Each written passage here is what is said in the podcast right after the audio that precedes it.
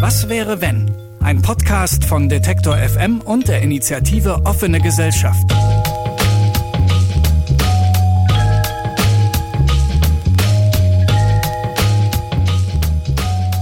Hallo und herzlich willkommen zu Was wäre wenn?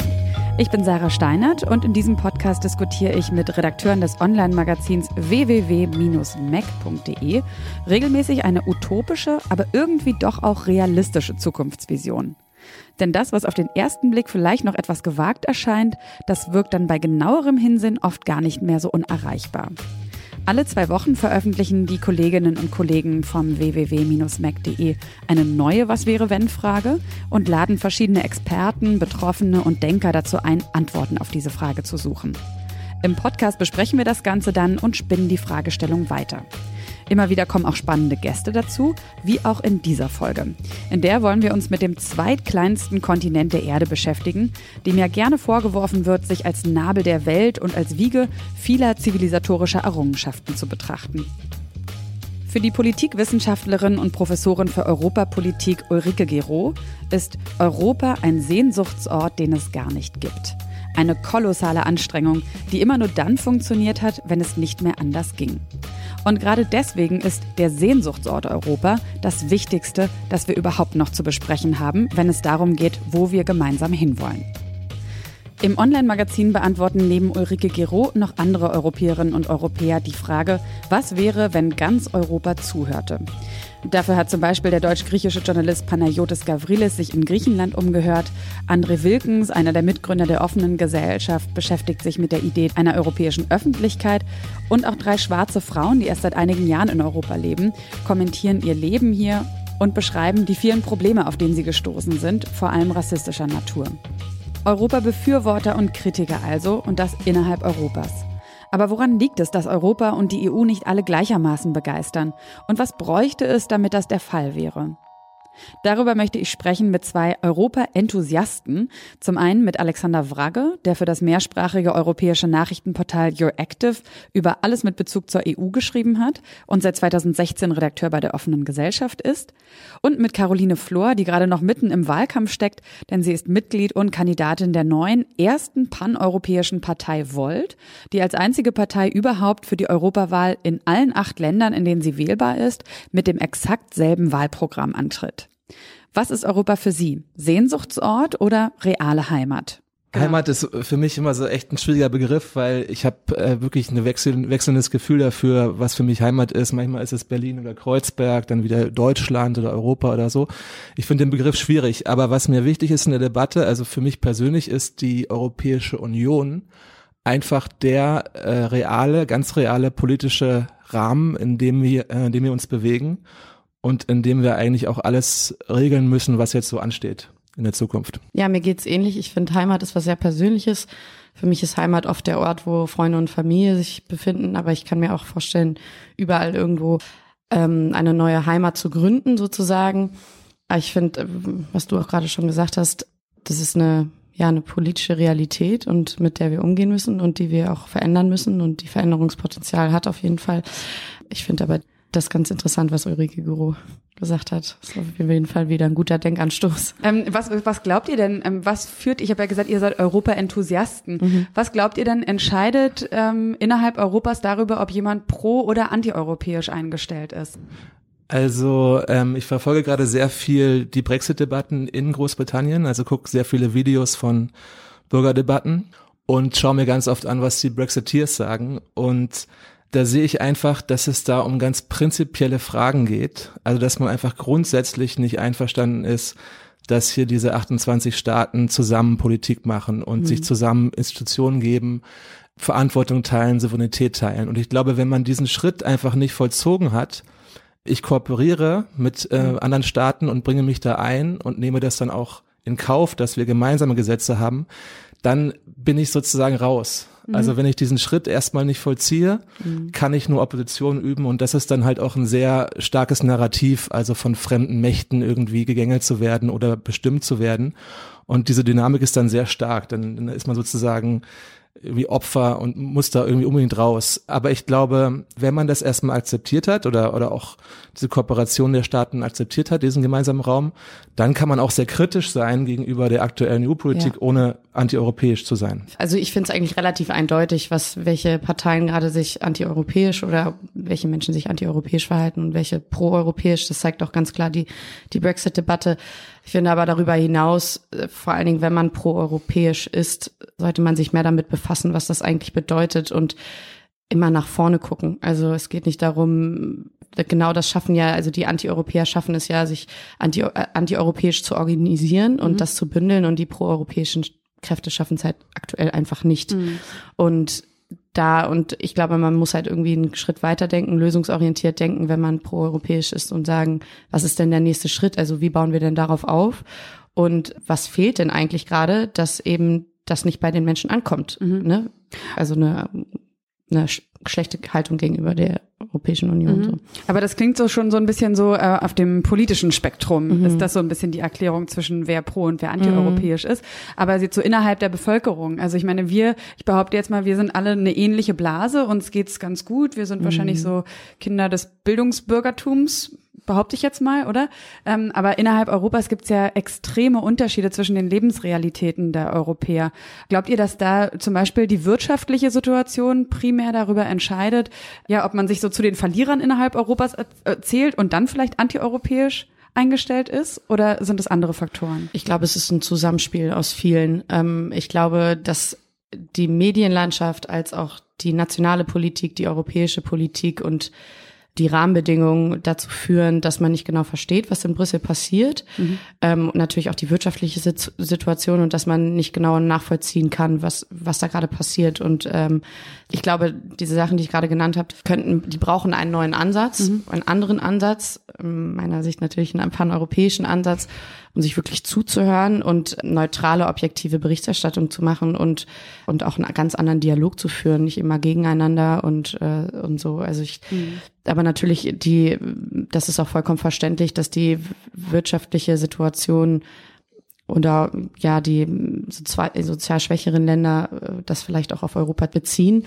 Aber viel dazu, also das, da trägt ja noch viel mhm. mehr dazu bei, dass das mhm. dann auch so an bei den bei der Zivilgesellschaft so ankommt. Ja, vielleicht ganz kurz. Ähm, ist es, glaube ich, nicht so eine einfache Rechnung. Wenn wenn es mir wirtschaftlich schlecht geht, bin ich deshalb gegen die EU und wenn es mir gut äh, geht, bin ich dafür. Ja. Ähm, das zeigt sich ja auch in den Debatten, zum Beispiel, dass in Griechenland, äh, die eine sehr schwierige Lage haben, immer noch wirtschaftlich, diese Debatten über EU-Austritte gar nicht so richtig geführt wird. Mhm. Ähm, Der Brexit während, ist eigentlich vom Tisch. Ja, während ja. das in Großbritannien halt ähm, von Eliten oder auch von Leuten, denen es wirklich gut geht, geführt wird mhm. mit ganz anderen äh, Argumentationen. Nicht wirtschaftlich, sondern wirklich so radikal, äh, fundamental demokratisch zum Beispiel argumentiert wird. Mhm. Kannst du das nochmal genauer erklären, was du meinst? Ja, naja, also so, also Brexiteers sagen ja nicht, es geht, es geht irgendwie um die, um die Wirtschaft, also sagen sie mhm. auch, aber für viele ist ja ein Hauptpunkt, ähm, es darf nicht sein, dass ein europäischer Gerichtshof ein englisches Gericht überstimmen kann. Oder es darf nicht sein, mhm. dass Abgeordnete aus anderen Ländern Gesetze machen, die in England gelten. Mhm. Das sind dann so ganz fundamentale Debatten. Da geht es um Demokratie und jetzt nicht so sehr darum, was kommt raus bei der EU am Ende, sondern es geht um den Input sozusagen. Ja, und zudem nehmen sie auch sehr, sehr komplexe Sachverhalte und beziehen es dann auf ein Thema. Also ich meine, das ist aber der Grundansatz von Populismus, dass halt es gibt viele Gründe, warum etwas nicht läuft oder läuft, aber Populisten versuchen das natürlich auf ein Thema und zu, zu vereinfachen immer stark. Zu ne? vereinfachen, ne? genau. Wir sprechen jetzt schon mal vom Brexit Volt und also deine Partei mhm. hat sich ja gegründet, als mhm. die Briten für den Brexit gestimmt haben. Ja. Kannst du das nochmal so erzählen? Also mit welcher, was hat da so den entscheidenden Kick quasi gegeben zu sagen, okay, jetzt müssen wir, jetzt müssen wir selbst Politik machen, jetzt ist es quasi, jetzt ist too much. Ja, also die Geschichte lief ungefähr so ab. Es gab einen, einen Italiener, eine Französin und ein Deutscher, der jetzt auch Spitzenkandidat für uns ist. Die haben sich während des Studiums kennengelernt und für viele junge Menschen, auch für mich, war der Brexit ein Schock. Und man hat halt auch gesehen, was passiert, wenn man nicht aktiv wird und wenn man nicht laut wird und seine Stimme abgibt. Und da kam dann gleich so ein Aktionismus, irgendwas muss doch jetzt passieren. Dann kam Trump, die Trump-Wahlen, ne, wo man dachte, dass, wo man sich immer noch darauf verlassen hat, dass alles gut wird und es dann eben wieder nicht so war. Und die drei haben sich dann zusammengesetzt und haben gesagt, irgendwas, äh, also vor allen Dingen auch der Italiener, der, ähm, wo die italienische Politik ja auch gerade eine ganz schlimme Wendung eingenommen hat. Und die drei haben sich zusammengesetzt und haben gesagt, wir müssen was machen. Mhm. Und wir brauchen einen neuen Ansatz. Und dann aus vielen Gesprächen, auch mit Freunden und dann auch gleich schon in einer größeren Gruppe kam halt diese Idee von einem paneuropäischen Ansatz. Und als ich davon gehört habe, war ich natürlich so, fiel es mir wie Schuppen von den Augen so, ja, na klar, das macht mhm. so viel Sinn. Und äh, in, innerhalb von kürzester Zeit sind dann ganz viele Leute dazugekommen und gegründet haben wir uns dann offiziell am 29. März 2017, also als es als äh, Artikel 50 getriggert wurde, symbolisch natürlich auch um ein Zeichen zu setzen als Reaktion darauf. Äh, wir machen jetzt was und wir wollen positive Politik machen, mhm. konstruktiv und in eine ganz neue Richtung. Und ähm, glaubst du, dass zum Beispiel, also euer, äh, die, eben diese Besonderheit, dass man euch wählen kann in, in acht Ländern mit genau dem gleichen Parteiprogramm, mhm. das ist ja auch eigentlich eine Forderung, die im Parlament auch schon immer mal ähm, so kursiert ist, oder ich glaube immer wieder diskutiert wird und auch zum Beispiel von Martin Schulz eigentlich stark befürwortet ja. wurde, dass man eben nicht nur äh, die nationalen Politiker wählen kann, die dann ins Parlament geschickt werden, sondern dass man wirklich Europapolitiker wählen mhm. kann. Glaubt ihr, ähm, dass die Wahlbeteiligung, die ja jetzt in den letzten Jahren sukzessive zurückgegangen ist, genau sowas auch wieder nach oben reißen könnte und mehr Leute auch begeistern könnte, darüber zu entscheiden, wer eben ins EU-Parlament gewählt wird, wenn die Leute wirklich, wie ihr das jetzt zum Beispiel macht, sichtbarer werden? Ja, auf jeden Fall. Also ich glaube, dass generell die Wahlbeteiligung hochgehen wird aus unterschiedlichen Gründen. Man sieht junge Bewe also wir sind ja Bewegung und Partei. Mhm. Das ist uns auch wahnsinnig wichtig, diese Struktur beizubehalten und wirklich, dass einzige Menschen aus der Zivilgesellschaft halt sich beteiligen, aktiv werden und was machen. Und da sind wir auch nicht die einzigen. Also Pulse of Europe gibt es ja auch schon sehr, sehr lange. Dann gibt es aber auch andere Bewegungen, zum Beispiel Fridays for Future, was den Klima betrifft, die halt jetzt aktiv werden und sagen, es muss jetzt was passieren. Jetzt ist der Wendepunkt, sonst mhm wir dürfen uns nicht darauf verlassen, dass alles gut wird und wir dürfen nicht den gleichen Fehler machen wie bei Brexit oder Trump. Und äh, ich bin da sehr zuversichtlich, dass die Wahlbeteiligung hochgeht. Und ich glaube auch, dass wir genau, dass wir, eine Plattform geschaffen haben und da sind ja wahnsinnig viele Menschen dazugekommen und ähm, dass wir ja damit auch so eine kleine in unserem Kleinkreis eine zumindest eine europäische Öffentlichkeit geschaffen haben. Und ich, das äh, ist auch das, was am äh, besten bei den Menschen einkommt, ankommt und mhm. auch einleuchtend ist und auch sehr viel Interessierte mit sich bringt. André Wilkens spricht sich in seinem Text deswegen für eine Initiative europäische Öffentlichkeit aus. Was er damit meint, ist, dass es einen funktionierenden Mechanismus bräuchte, der dabei hilft, Probleme europäisch auszuhandeln. Und zwar in der Masse und nicht nur innerhalb der Eliten, damit sich nationale Sichtweisen auf europäische Themen auflösen. Hilfreich könnten dafür neue und von der EU subventionierte dezidiert europäische Medien sein, die natürlich meinungsunabhängig sein müssen und europäische Vielfalt repräsentieren sollen. Und für die übrigen schon bestehenden Medien stellt er sich Quoten für europäische Inhalte vor. Ob das nun wirklich der wichtigste Schritt sei, die Politikwissenschaftlerin Ulrike Gero würde das vermutlich bezweifeln. Was es ihrer Meinung nach braucht, um wieder mehr Menschen für Europa zu begeistern, das sind praktische und ökonomische Instrumente, wie zum Beispiel eine europäische Arbeitslosenversicherung und einen europäischen Mindestlohn, sodass innerhalb der EU nicht mehr Bürger gegen Bürger stehen. Und auch Alex ist trotz seiner Jahre bei Your Active ebenfalls sehr kritisch, inwiefern der Vorschlag nach der Förderung einer europäischen Öffentlichkeit wirklich so elementar ist. Für beides gibt es gute Argumente ich bin auch so eher auf der äh, auf der Seite zu sagen, naja, es wurde auch schon viel probiert an, an, auf der mhm. Angebotsseite, also Euronews ja. und verschiedenste Medienplattformen. Und allein jetzt so ein Angebot zu schaffen oder vielleicht auch zu subventionieren, heißt noch lange nicht, dass es dann auch angenommen wird. Mhm. Also dass Leute sich dann plötzlich hinsetzen und sagen, ach, was ist eigentlich mit meiner EU-Agrarpolitik? Äh, wie mhm. läuft's da eigentlich? Könnte die nicht irgendwie grüner sein oder liberaler oder was auch immer? Also für diesen Schritt, Debatten, die im Parlament laufen zum Beispiel, mit, also mitzuvollziehen, sich da auch einzumischen, frühzeitig zu merken, da ist was im Gange, dafür reicht, glaube ich, nicht jetzt einfach nur ein Medienangebot. Da muss ich, da muss sich auch ähm, strukturell was ändern. Äh, ich habe ja vorhin schon gesagt, es ist ein Zusammenspiel aus ja. ne, nationaler Politik, europäischer Politik und den Institutionen und den Medien. Und ich bin da voll bei dir. Es wurde schon wahnsinnig viel gemacht, aber es, Menschen nutzen es nicht oder es wird nicht darauf reagiert oder mhm. das Angebot ist nicht gut genug oder es ist trotzdem noch unverständlich. Ich glaube, dass die europäische Politik ja auf jeden Fall Strukturveränderung braucht. Das fängt mit dem Parlament an, also mit den wirklichen Institutionen. Mit was sie mit der Transparenz auch, aber auch mit der Verständlichkeit, was da eigentlich funktioniert. Also auf der anderen Seite denke ich aber auch, dass die nationale Politik auf jeden Fall solidarischer sein muss und agieren muss und dass da auch gewisse Staatsoberhaupter unverantwortlich handeln. Also Damian, unser Spitzenkandidat, hat, bevor das überhaupt angefangen hat, mhm. hat er mal so eine Reise durch Europa gemacht und ähm, mit der Zeit damals oder Euroscope und hat einen Blog geschrieben und ist mit drei Freunden durch Europa gereist und da kam natürlich viel die Frage, was haben denn eigentlich Europäerinnen und Europäer aus ganz Europa so erzählt, wie mhm. sie, wie sie zur EU stehen? Also das war die Frage, die mhm. immer gestellt wurde. Und was dabei rauskam, war, dass viele Menschen gleich gesagt haben, natürlich, die Reisefreiheit, die besteht, ist ein riesiger Bonus. Ja, dass es keine Roaming-Gebühren mehr gibt, ist ein riesiger Bonus. Also so ganz einfache Sachen.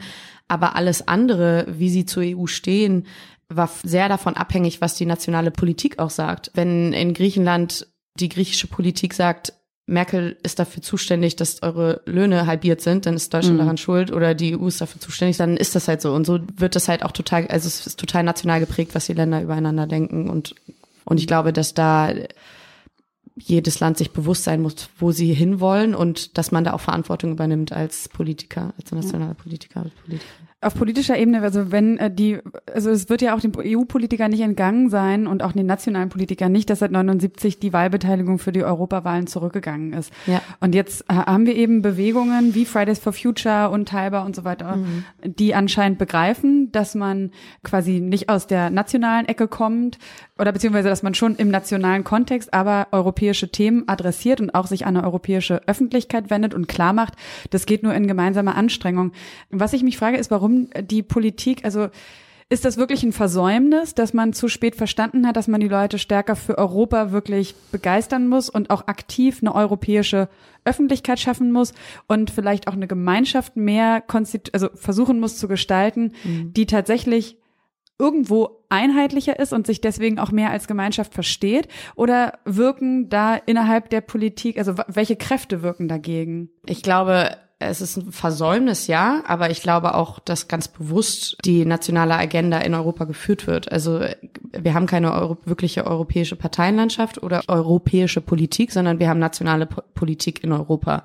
Das sieht man vor allen Dingen am Ministerrat und an der, wie, wie einzige Staatsoberhaupte, Staatsoberhaupte äh, miteinander bilateral oder in irgendwelchen Hinterzimmern irgendwas aushändeln. Mhm und dass nach wie vor das Europäische Parlament eben nicht das wichtigste Parlament in Europa ist, was es eigentlich sein sollte, mhm. ähm, sondern dass die nationalen Parlamente da in dem Vordergrund stehen. Und ich glaube, dass da aber auch, dass da ein Interessenkonflikt ist, ne? Also, mhm. dass viele etablierte Parteien da auch nicht Einsicht zeigen und sagen, ach, warum soll sich denn irgendwas ändern? Ich meine, wir führen gerade die Agenda an. Warum äh, müssen wir uns denn jetzt zurückstellen, um irgendwas zu verändern? Läuft doch eigentlich alles ganz gut. Mhm. Ja, ich, ich sehe das auch so. Der Witz für mich ist immer der, eigentlich so Bürgerbewegungen von unten. Also mhm. alles das, was an Agenda-Setting jetzt von unten kommt, müsste eigentlich nicht unbedingt über die Europawahl laufen, sondern über diese 27, 28 nationalen Wahlen. Mhm. Also wer wirklich was verändern will, müsste eigentlich bei jeder einzelnen nationalen Wahl eine Regierung wählen, die dann in Brüssel entsprechend sich verhält. Mhm, ja. ähm, und das ist dann, und dann wird immer gesagt, na ja, dieser Rat ist legitimiert ja über die nationale Wahl. Aber wenn ich dann den Bundestagswahlkampf angucke, spielt da kaum eine Rolle, was haben die Minister eigentlich da in Brüssel so gemacht, mhm. was haben sie davor. Dann dominieren wieder andere nationale Themen.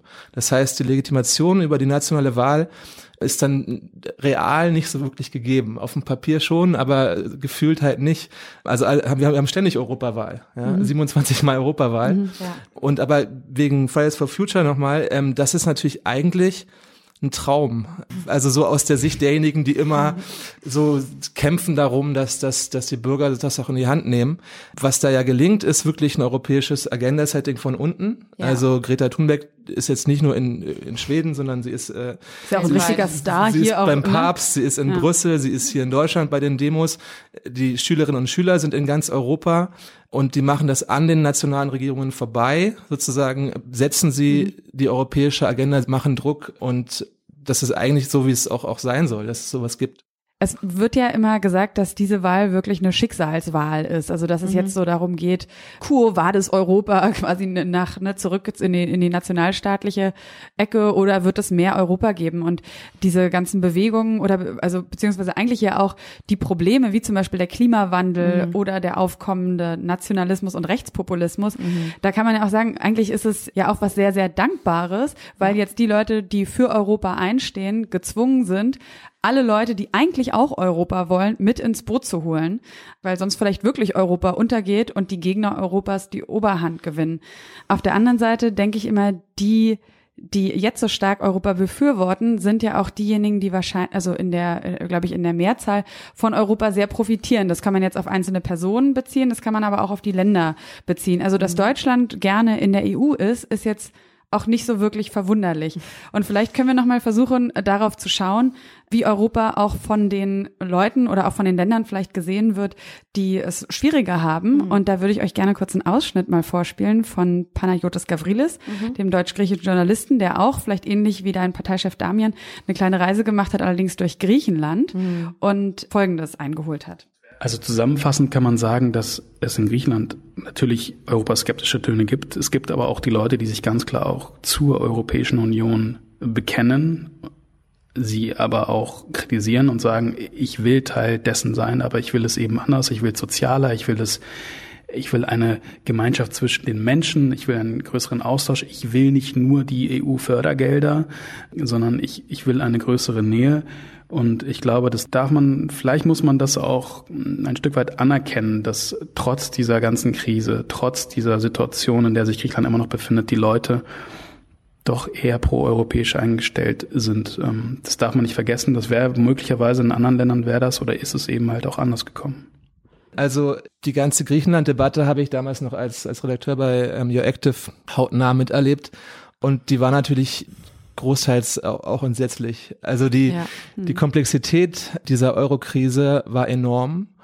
Und die Reduktion dieser Komplexität, die Vereinfachung war grotesk. Mhm. Also hin zu diesem Zerrbild, die, die faulen Griechen hier und die, die sparsamen oder fleißigen Deutschen dort.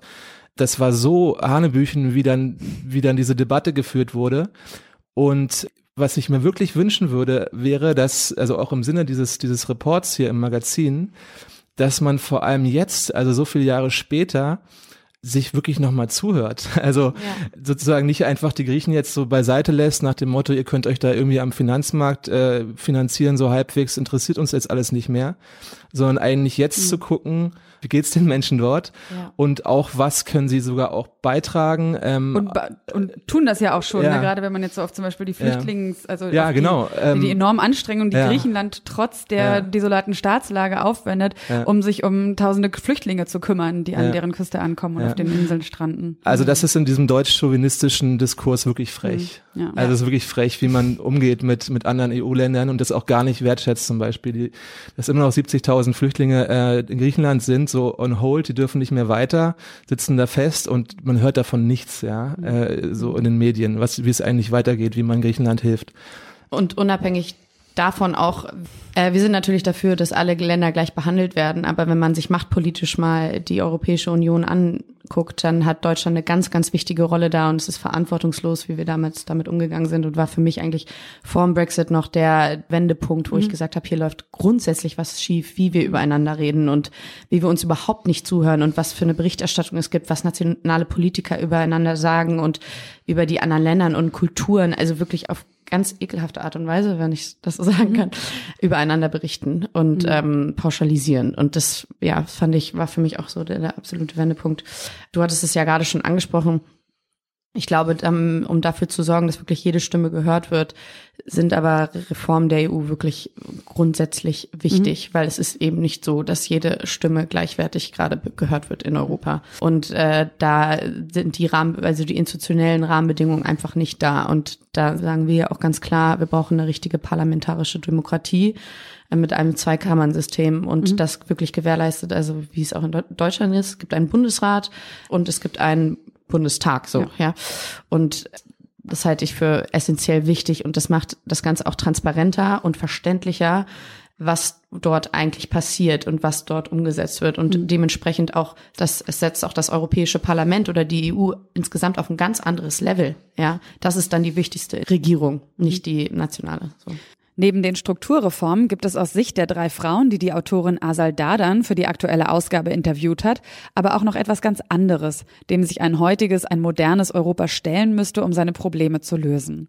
So fordert Anna Dushime eine Auseinandersetzung mit der Kolonialgeschichte. Denn Europa und weiße Menschen profitieren bis heute von den Verbrechen, die gegen schwarze Menschen und People of Color begangen wurden.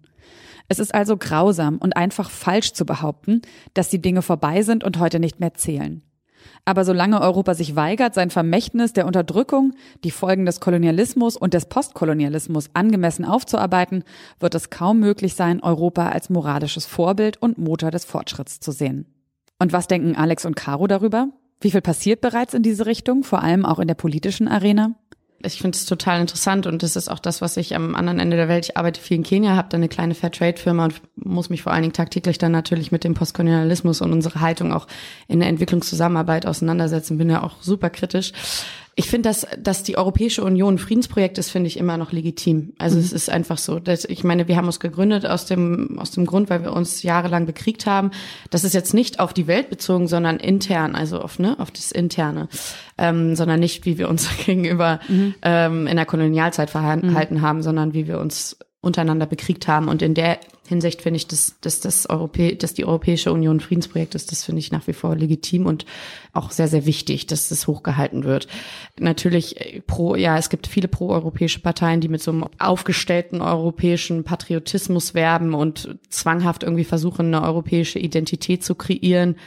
Das mhm. halte ich für überhaupt nicht weiß nicht, ob Aber, das so essentiell ja. ist, weil ich glaube, die, und ich finde es auch falsch. Also ganz ehrlich, ich finde es nicht gut. Ich mhm. glaube, dass ähm, Identität was sehr Interessantes ist, aber auch etwas, was sehr lange braucht und nicht so einfach ist und für jeden was anderes. Und was man natürlich auf je, also eine gesunde, offene Identität würde der Europäischen Union auf jeden Fall nicht schaden. Aber ich neige stark, stark dazu, dass man nicht auf so einen europäischen Patriotismus und mhm. Europe First beharrt. Und das ist auch interessant, wie ähm, viele Menschen das versuchen zu benutzen, um irgendwie zwanghaft europäische Einheit zu fördern. Mhm. Aber ich glaube, die tatsächliche Identität von Europa ist in Vielfalt geeint und das äh, ist mhm. auch in, in seiner Grundform eine offene Identität. Selbst wenn man jetzt, ja. abgesehen von den proeuropäischen Parteien, die mhm. jetzt vielleicht das genaue Gegenstück machen, aber selbst mhm. die, die nicht so hart die europäische Überlegenheit und äh, also nicht quasi die ganze Zeit Europa Lob behudeln. Mhm. Äh, diese Auseinandersetzung mit der Vergangenheit oder dem, was man auch anrichtet, auch ja. wirtschaftlich die Ausbeutung. Also ich weiß nicht, findet das bei euch statt in, innerhalb ja, der Partei? Ja. Und das findet ja auch, das finde ich ganz interessant. Also aber auch im Wahlkampf? Ist das auch Wahlkampfthema für euch? Ja, also wir befassen uns viel natürlich auch vor allen Dingen, was Außenpolitik angeht und äh, Handlungspolitik viel mit dem Thema, wie verhalten wir uns überhaupt und vor allen Dingen auch was äh, Flüchtlingsströme und Migrationsströme angeht. Mhm. Äh, ich finde es auch nicht gut, wenn man Europa als irgendwie Moralapostel für die restliche Welt darstellt. Da stimme ich ihr vollkommen zu und es wird viel zu oft gemacht und dass man äh, mit gutem Beispiel vorangeht, das ist wichtig. Aber dass wir irgendwem überlegen sind äh, und dass es da nicht genug kritische Auseinandersetzung gibt, das ist mhm. auf jeden Fall, das ist offensichtlich. Also das ist, es gibt ja auch sowas wie Eurocentrism und ja. äh, damit habe ich mich tatsächlich ja. viel im Studium beschäftigt. Also, auch. also wie ich das so wahrnehme, ist die Diskussion an der Uni ist da. Also äh, ja. es gibt inzwischen wirklich so viele viel, Studienfächer. Es gibt wahnsinnig, also junge Studentinnen und Studenten, die sehr viel wissen über die Kolonialgeschichte und ähm, sich damit beschäftigen. Äh, so im Mainstream ist es, glaube ich, noch nicht so angekommen. Also ich selber bin auch noch so ziemlich eurozentristisch aufgewachsen, wenn ich so an meine äh, Schulbücher denke oder an Comics wie Tim und Struppi. Ihr habt immer Tim und Struppi geliebt und wenn ich jetzt diese Comics aufschlage, mhm. wie sozusagen Nicht-Europäer dargestellt werden, bei äh, Tim und Struppi in, in Kongo zum Beispiel, das ist einfach mhm. so purer Rassismus aber das wurde, also meiner Kindheit, also meiner Jugend ist noch nicht so wirklich äh, zum Thema gemacht oder verarbeitet. Äh, ich glaube aber schon, dass das auch für den Mainstream, äh, für die große Debatte wichtig ist, darüber nachzudenken, weil man kann auch dann wieder viel für die Zukunft dann daraus ziehen. Man hat auch wieder einen Grund, warum hat man diese europäische ähm, Grundrechtecharta, warum ist, äh, sind Menschenrechte wichtig, warum ist auch Asylrecht wichtig. Ähm, ja. Das kann man auch nochmal aus der eigenen leidvollen äh, Tätergeschichte äh, herleiten. Ja, es ist ja die gleiche Auseinandersetzung besteht ja auch in Deutschland und mit der mit der deutschen Geschichte und es war für mich in der Schulzeit immer wahnsinnig prägend und hat sich dann, als ich dann nach Kenia kam, hat sich so dieses Gespräch, was ich mit meiner eigenen Identität irgendwie verbunden habe und versucht mit einem, mit mir selbst zu haben, das hat sich dann darüber übertragen, als ich viel äh, in Kenia war und dann vor allen Dingen auch einen Studiengang studiert habe, der sich viel mit diesem Thema, mhm. mit diesem Eurozentrismus äh, befasst hat und da sehr kritisch war.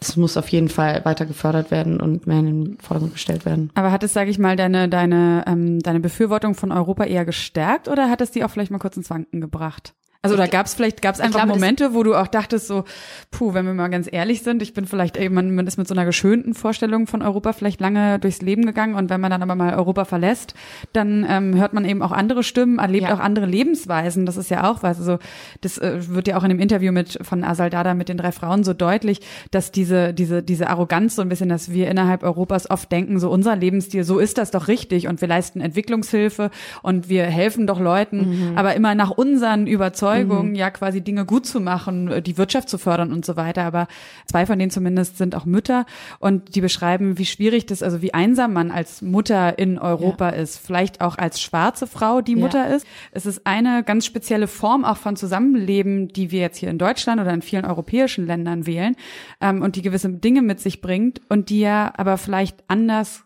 überhaupt nicht schlechter sein muss. Und irgendwie laufen wir ja schon, auch wenn wir in die USA gucken, immer mit diesem, wir machen es hier schon richtig Blick durch die Welt. Gab es da so Momente, wo du auch dich dabei ertappt hast, dass sich dieser Blick vielleicht verändert hat? Ja, auf jeden Fall. Also ich bin da sehr selbstkritisch mit mir selbst, vor allen Dingen, weil ich in Kenia viel tätig bin und mich da sowieso die ganze Zeit mit auseinandersetze, auch in der Branche, in der ich arbeite, wo ich vor allen Dingen solche Stimmen sehr, sehr viel höre. Aber man muss sich trotz dessen die Frage stellen, schließt das jetzt aus, dass ich jetzt pro-europäisch bin? Weil die Alternative ist für mich gerade vor allen Dingen jetzt bei dieser Wahl auch Stillstand oder der Rückzug zum Nationalstaat. Und die proeuropäischen Kräfte müssen sich auf jeden Fall mit dem Thema auseinandersetzen. Äh, wir tun das auf jeden Fall, mhm. dass man über den Tellerrand hinaus guckt und eigentlich sagt, was ist eigentlich Europa in der Welt und nicht, äh, was ist Europa in Europa, sondern ne, was ist Europa in der Welt und was, was wollen wir da eigentlich für eine Stellung nehmen oder wollen wir überhaupt Stellung beziehen und was für eine Verantwortung haben wir oder haben wir gar keine und ja. so und wie handeln wir in anderen Ländern. Aber das schließt nicht aus, dass ich pro-europäisch bin und da ganz aktiv für werbe und gegen den Rechtspopulismus und mhm. äh, den Stillstand angehe. So. Mhm. Mehr Verantwortung übernehmen, Selbstkritik üben und solidarischer sein. Das klingt gut. Aber was würde das bedeuten innerhalb der EU?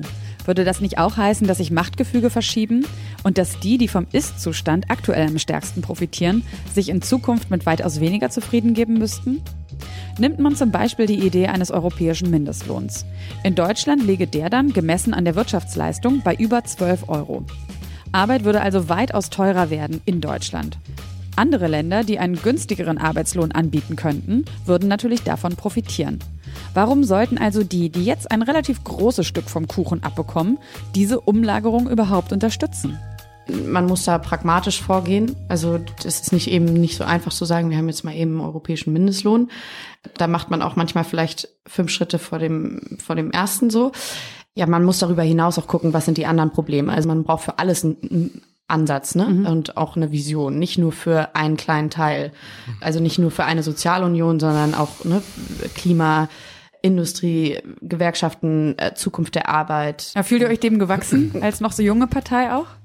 Ich glaube tatsächlich, dass wir einen sehr pragmatischen Ansatz haben und das finde ich sehr gut. Der fordert mich immer wieder aufs Neue hinaus, weil ich schon natürlich, jeder Mensch vertritt ja irgendwie welche Ideologien oder so. Mhm. Und wir sagen ja ganz stark, dass wir versuchen, ideologiefreie Politik zu machen oder ferne Politik und nicht klassisch links oder rechts sind und uns wirklich angucken, was für Probleme bestehen und mhm. was für Lösungen bestehen und wie können wir die auf andere Länder oder auf Europa, wie können wir die in Europa umsetzen und wie können wir denen folgen. Dieser Pragmatismus ist gerade wichtig, ist notwendig. Mhm. Ähm, aber trotzdem, der Prag das hört sich gut an, Pragmatismus ja, finde ich, ja. aber Pragmatismus, also das würden sich wahrscheinlich auch andere äh, Parteien so auf die Fahne schreiben, dass sie pragmatisch sind. Also am Ende, glaube ich, ist es ja dann trotzdem auch so ein, so ein Interessenskonflikt zwischen, mhm. was wir ja schon auch gesagt haben, zwischen den nationalen Interessen und europäischen Interessen. Also das würde mich so interessieren, wie ihr quasi als Partei das irgendwie auflösen wollt oder dazu beitragen wollt, dass die nationalen Interessen nicht immer so stark in den Vordergrund gerückt werden. Ja, also ich glaube, da hat sich jeder, jede Volterin und jeder Volter genau diese Frage gestellt, okay, die Alternative zum proeuropäisch sein ist antieuropäisch. Das bedeutet tatsächlich Stillstand oder der Rückzug zum Nationalstaat. Und dann ist der Pragmatismus, okay, dann geht's nach vorne. Äh, dann geht's nach vorne, mhm, dann okay. brauchen wir EU-Reformen und das, da müssen wir als erstes ansetzen. Genau, und das war auch für mich immer die logische Schlussfolgerung und die Entscheidung, auch wirklich dabei zu sein und damit zu machen. Also wirklich unter dem Eindruck des, des Brexits ähm, hätte ich den, den Traum, dass wir alle ähm, vielleicht gar nicht so als Staaten, sondern als, als Bürgerinnen mal so eine Art Beitritt vollziehen. Also dass wir mal gedanklich nochmal dieser EU beitreten, ja. statt auszutreten. Oder meinetwegen auf nationaler Ebene äh, einen Dentry zu machen, statt einen mhm. Dexit. Mhm. Klingt jetzt so ein bisschen albern, aber so dieser einmal nochmal sich bewusst zu machen, okay, wir haben ja diesen politischen Raum, wir geben uns gemeinsam Gesetze, wir haben dafür Bürokraten, die für uns arbeiten und das ist irgendwie alles unsers und das ist unser Gestaltungsraum und der mag irgendwie nicht perfekt sein, aber es ist halt erstmal unser. Mhm. Und ähm, weil oft sozusagen der Diskurs sehr oft so darauf abzielt, Brüssel als etwas Fremdes wahrzunehmen, die EU als das Fremde wahrzunehmen, was irgendwo anders ist, aber nicht ich bin.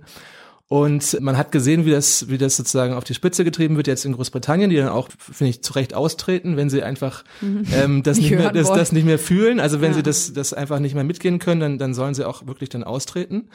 Ähm, ich fände aber cool, wenn die restlichen nochmal eintreten mhm. und dann nach diesem Eintritt nämlich nochmal äh, mit viel Kraft gucken, wie es jetzt eigentlich äh, weitergehen soll. Glaubst ja. du, dass so, dass dieser Eintritt diese Wahl sein kann? Also sich nochmal bewusst zu machen, ja. wo wollen wir eigentlich hin und. Also das ist natürlich die, eigentlich der Königsweg, so soll es ja eigentlich sein, dass man, ja. dass man bei der Wahl alle fünf Jahre zumindest nochmal bewusst guckt, äh, was ist da los, was, was, äh, welche Gesetzgebung ist da, was wollen die Parteien? Ähm, jetzt ist es leider eher so eine Art Abwehrschlacht geworden, Rechtspopulismus verhindern. Mhm. Ähm, das ist jetzt ein bisschen, mobilisiert zwar viel, aber das mhm. ist ja auch nicht mein Traum von der Zukunft. Also mhm. schöner wäre es eigentlich, wenn es darum geht, machen wir eine grüne oder eine liberale Landwirtschaftspolitik oder machen wir diese Finanzmarktpolitik oder eine andere. Ja. Das wäre eigentlich die Debatten, die wir führen sollten. Das, da sind wir jetzt noch lange nicht, ähm, sondern sind jetzt bei solchen Metadebatten, ja. Ja.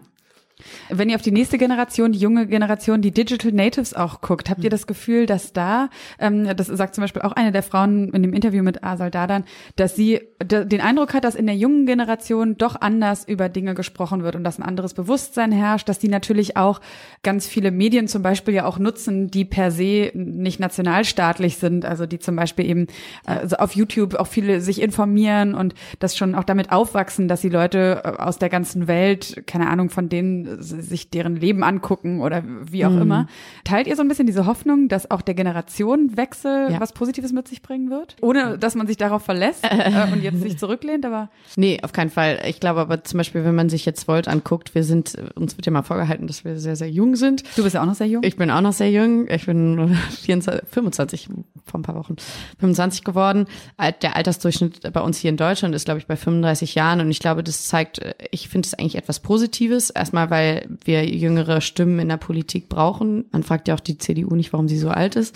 So und also genau, das finde ich erstmal wichtig, dass es und das finde ich positiv und ich glaube tatsächlich, dass es da auch einen Umschwung gibt und dass die jungen Menschen einen eben, weil, weil wir immer kleiner werden als Welt, ein ganz anderes Verständnis von Europa und der Europäischen Union haben als vielleicht meine Elterngeneration. Ja, ich sehe das, sehe das genauso. Also wir hatten zum Beispiel neulich diese große Mobilisierung bei der Urheberrechtsreform, Artikel 13. Ja. Und es spielte da überhaupt gar keine Rolle, ob ich jetzt äh, Italiener oder Finnen oder Spanier bin. Das, das ging eigentlich, es war eine Debatte schon jung gegen alt, würde ich sagen, auch was so das Verständnis äh, des digitalen Lebensraums angeht. Mhm. Und das, das sind dann keine, da geht es nicht um nationale Interessen, sondern da geht es schon eher um Jung-Alt-Geschichten. Mhm. Ähm, und ja, also ich glaube wirklich, ähm, ich wüsste, mir fallen auch gar nicht mehr so viele Debatten ein, wo es wirklich darum um die Nation noch geht. Mhm. Also die, du meinst quasi die, die wirklich bewegendsten Debatten, die heute geführt werden, sind globale ja. oder zumindest europäische also, Debatten. Klar, man könnte jetzt so eine Klimaschutzdebatte kann man immer noch national führen und sagen, wir müssen aber unsere Kohleindustrie schützen oder wir müssen unsere Autoindustrie schützen oder so. Mhm. Da kann man dann sozusagen noch der nationalen Brille diskutieren, aber ich glaube, vor allem für junge Menschen ist das nicht mehr so das Frame. Also hm, ja. da geht es dann doch eher darum, äh, diskutieren wir hier einfach mal den Klimaschutz. Ne? Also ich würde euch gerne noch eine Frage zum Abschluss stellen.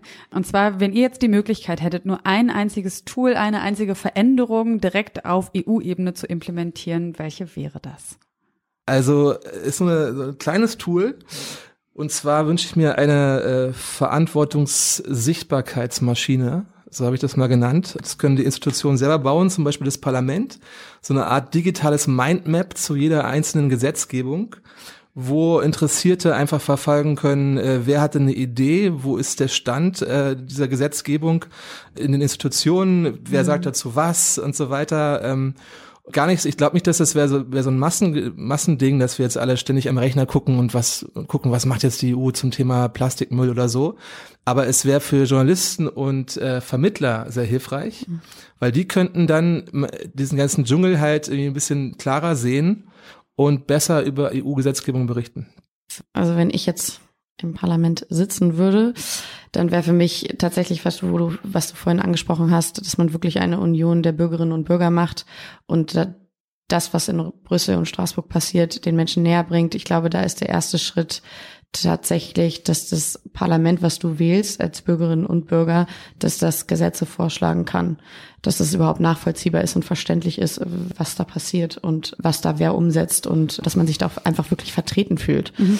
Das wäre, glaube ich, das Tool, was ich oder den Vertrag, den ich ändern würde. Ja, ich denke, wir sind uns wahrscheinlich alle drei einig, dass wir ganz gespannt auf die Europawahlen jetzt schauen und auch darüber hinaus weiter Europa im Blick behalten und vielleicht uns wirklich auch selber äh, jeder in seinem Umfeld mit seinen Möglichkeiten mhm. schaut, möchte er dieses Europa und wenn ja, was kann er für dieses Europa oder diese EU tun? Ich danke ja. euch ganz herzlich, dass ihr da wart. Vielen Dank, Caro. Caro. Vielen Dank, Alex. Dankeschön. Danke dir.